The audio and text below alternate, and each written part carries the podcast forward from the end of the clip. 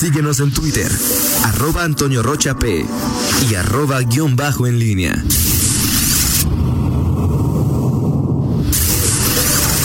La pólvora en línea.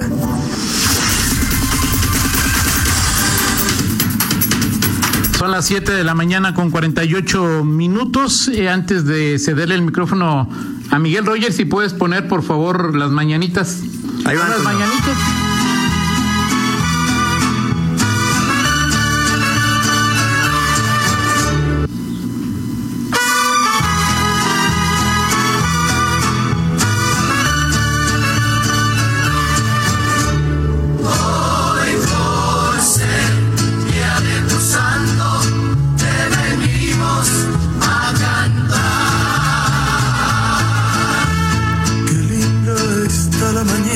Gracias, gracias Roger. Hoy es cumpleaños de mi papá, nada más cumple 90 años, así es que le mando un abrazo y un beso. Espero que se la pase muy, muy bien en, en su cumpleaños. Eh, ya sabe que lo queremos mucho y esperamos que siga con nosotros muchos, muchos años. Y, bueno, Miguel, mi papá es el que me heredó las frases de yo para arriba volteo muy poco, de que uno se acostumbra a lo bueno ya ni lo regular le gusta. Así es que, pues si quieres decirle algo, adelante Miguel, buenos días. Claro que sí, señor. Bueno, primero, este, eh, un abrazo, eh, un saludo para el señor. Eh, he convivido poco con él, pero es un hombre de, plática fluida, amplia, Toño. Este, un, un hombre que envuelve con el, con el verbo. Este, además, siempre tranquilo. No sé por qué no le aprendiste esa serenidad con la que, que- que tiene tu papá para eh, tratar los temas. No se exalta como tú.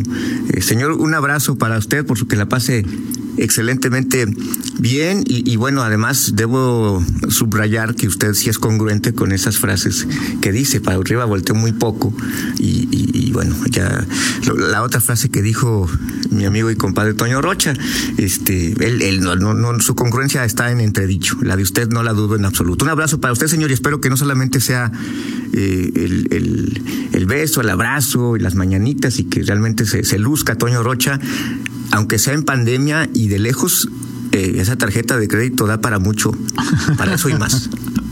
Ok, perfecto. Un abrazo, mi papá. Sí, sí, es muy platicador, mi papá. Eso no hay Sí. ninguna. Pocos de sus hijos, creo que nadie heredó eso, pero mi papá sí es muy, muy platicador. Así es. Miguel Ángel Oye. Zacarías Nicasio. ¿Cómo estás, Toño? Buenos días.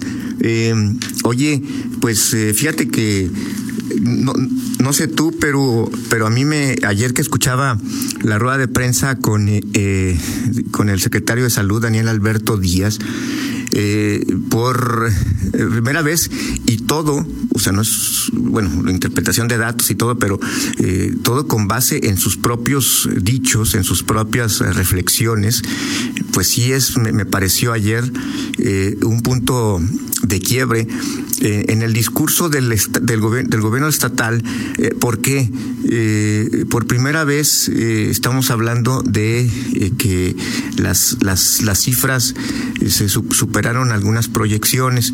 Concretamente me llamó la atención el dato que justamente Fernando reseñaba en su nota y que es para Guanajuato en lo general y para León. Eh, hay un modelo que construye el CIMAT CONACIT eh, con base en los propios datos que, le entrega la Secretaría de Salud, el comportamiento de la pandemia y que ellos generan pues una proyección de, casos diarios, un, rango eh, que en el caso de, las, los contagios diarios estatales se estaba proyectando en 123 eh, eh, al día. Esta semana, pues como el propio secretario lo dijo, hemos tenido días de 125, 157, 185, 199. Y, y en el, no lo mencionó, pero en el caso de León también el, tope para casos diarios eh, en el rango, eh, en el máximo era 54. Y ya en León hemos tenido pues de 98, de ochenta y tantos, eh, en fin, en este- esta semana ha sido pues esa en donde se, supera esta barrera y ayer el secretario pues dijo que, que el- la reconfiguración de camas disponibles para COVID se ha ha llegado a su tope, ya no se puede reconfigurar más hospitales eh, o, camas en, hospitales públicos para eh, pacientes COVID y que el riesgo pues de que eh, no haya disponibilidad de camas si no tomamos las medidas necesarias, si no hacemos pues lo que si no tomamos las precauciones, pues que, está latente este riesgo. Me parece que es el, dato que, que ayer más destacado, eh, siempre tranquilo, sin caer en alarmismos ni, ni exageraciones, como es el secretario de Salud, pero ahí están las cifras.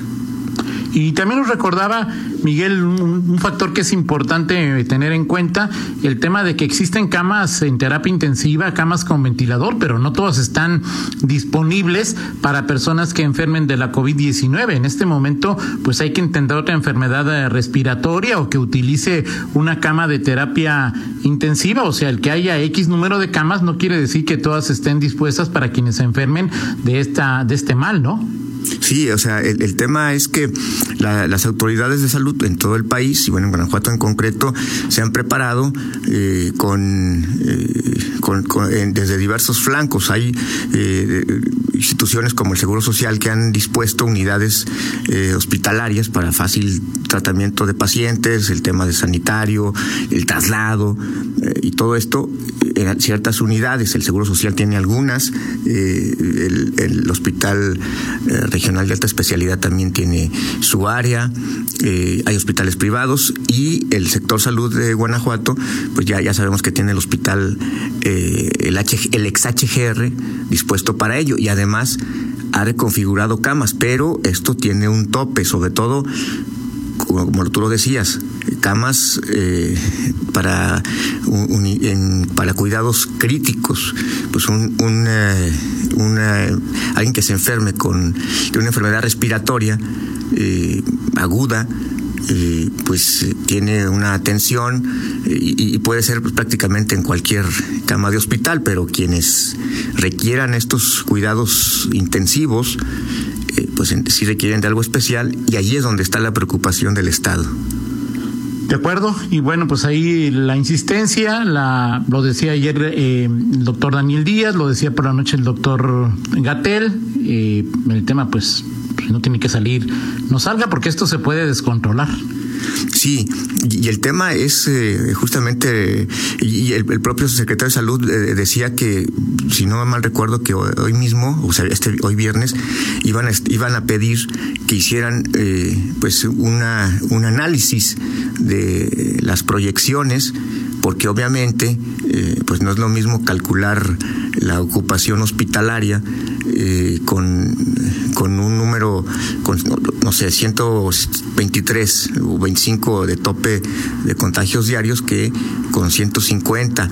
Y estamos hablando eh, de, de que todavía no llegamos a esto que la propia autoridad ha dicho, el tope eh, el pico de, contagios que se daría entre a partir del 8 de junio y casi hasta finales de este mes. Entonces, creo que es un buen momento para recordarle a la gente que eh, cree que la nueva normalidad es la vieja normalidad, pues que tome las cosas con calma, que la reactiva, la reanudación de actividades es, específicamente para lo que ha marcado la autoridad y no es eh, la nueva normalidad para salir de fiesta, hacer reuniones familiares, eh, en fin, creo que debemos de tomar en cuenta este, este asunto porque todo lo que lo que se había manejado hasta este momento, pues puede descontrolarse, como bien lo has comentado, si no tomamos estas, estas medidas este, de, prevención, con base siempre en los, los últimos datos que se han generado. Ahora, entiendo por lo que dijo ayer el secretario Miguel que hoy CIMAT y CONACIT eh, toman ya los datos de lo que ha pasado en los últimos días y harán un nuevo estudio y harán un ajuste a sus proyecciones, ¿no? Sí, así es. Vamos a ver que, hoy, ¿no? ¿Perdón? Bueno, hoy comienzan, tampoco sí que hoy lo tengan, suban los datos y, o sea, si no estamos en la mañanera, va a ser una cosa seria, ¿no? Sí, claro, sí, claro. Esto, esto implica un trabajo, digo, no sabemos exactamente eh, de, qué se, de qué se trata, digo, en la parte técnica. Eh, dijo que hoy iba a haber reunión. Vamos a ver en los próximos días, seguramente, pues la autoridad eh, tendrá que tomar decisiones y sobre todo, bueno, pues eh, informar a la, población. Me parece que es importante eh, saber, conocer lo que ha dicho la autoridad, lo que está diciendo respecto a la pandemia, porque pues, al final, conociendo estas proyecciones, los propios eh, ciudadanos podemos tomar o no tomar, cada quien ya lo definirá, pues, sus propias eh, decisiones y, y, actuar en consecuencia. Es decir, vamos a, a, hacerlo con responsabilidad y, y, prevenir, prevenir eh, situaciones indeseables. En ningún lado hasta el momento, digo, en el, bueno, en el Distrito Federal sí ya están batallando en algunos eh, hospitales. Estamos hablando, por ejemplo, siempre de la ocupación hospitalaria en, en promedio. Eh, habrá algunos que tienen más ocupación, ya en este momento otros que lo tengan menos. Siempre se habla de promedios eh, y en Guanajuato en este momento está bajo control, pero la autoridad sí advierte pues de, este, este tema, ¿no? Y apenas estamos, recuerden, en 5 de junio. De acuerdo, de acuerdo, Miguel. Eh, antes de ir a la pausa, nuestro amigo Armando Sánchez nos pide que solicitemos donadores de sangre de manera urgente para la hermana del pollo, para Luz Gabriela Sánchez Hernández, está internada en el ISTE, se requiere tipo O positivo, cualquier sangre, mayores de 18 años que no estén en tratamiento o enfermos, no ir alcoholizados. Eh, hagan cita, por favor, por favor, al 477-711-0512. Por favor, si puede, ayúdele a Luz Gabriela Sánchez, hermana de nuestro amigo el Pollo. Vamos a la pausa, Miguel. Vamos a la pausa, Toño. Eh, eh, y bueno, en el segundo bloque platicamos de algunos eh, otros temas, la forma en que el, PAN le noqueó su, propuesta al verde ahí, muy bajita la mano. Y bueno, el duelo ahí López Gatel Ramírez Barba y otros temas más. En unos cinco la minutos auditoría. más haciendo contacto con el doctor Alejandro Macías. Perfecto, y platicaremos de la auditoría de Zapal, ¿no? Ah, sí, por supuesto que sí. Claro, por supuesto, de Zapal, por ahí también está ese tema. Vamos, Vamos a, la a, la pausa, pausa regresamos al, eh, a la, a, cuando estemos de nueva cuenta con usted. Mi compañero Miguel Zacarías tendrá un enlace con el infectólogo, el doctor Armando Macías, quien sabe mucho de este tema, o es de los que más saben en el país de este tema de la pandemia y la COVID. Pausa. Contáctanos en línea promomedios.com.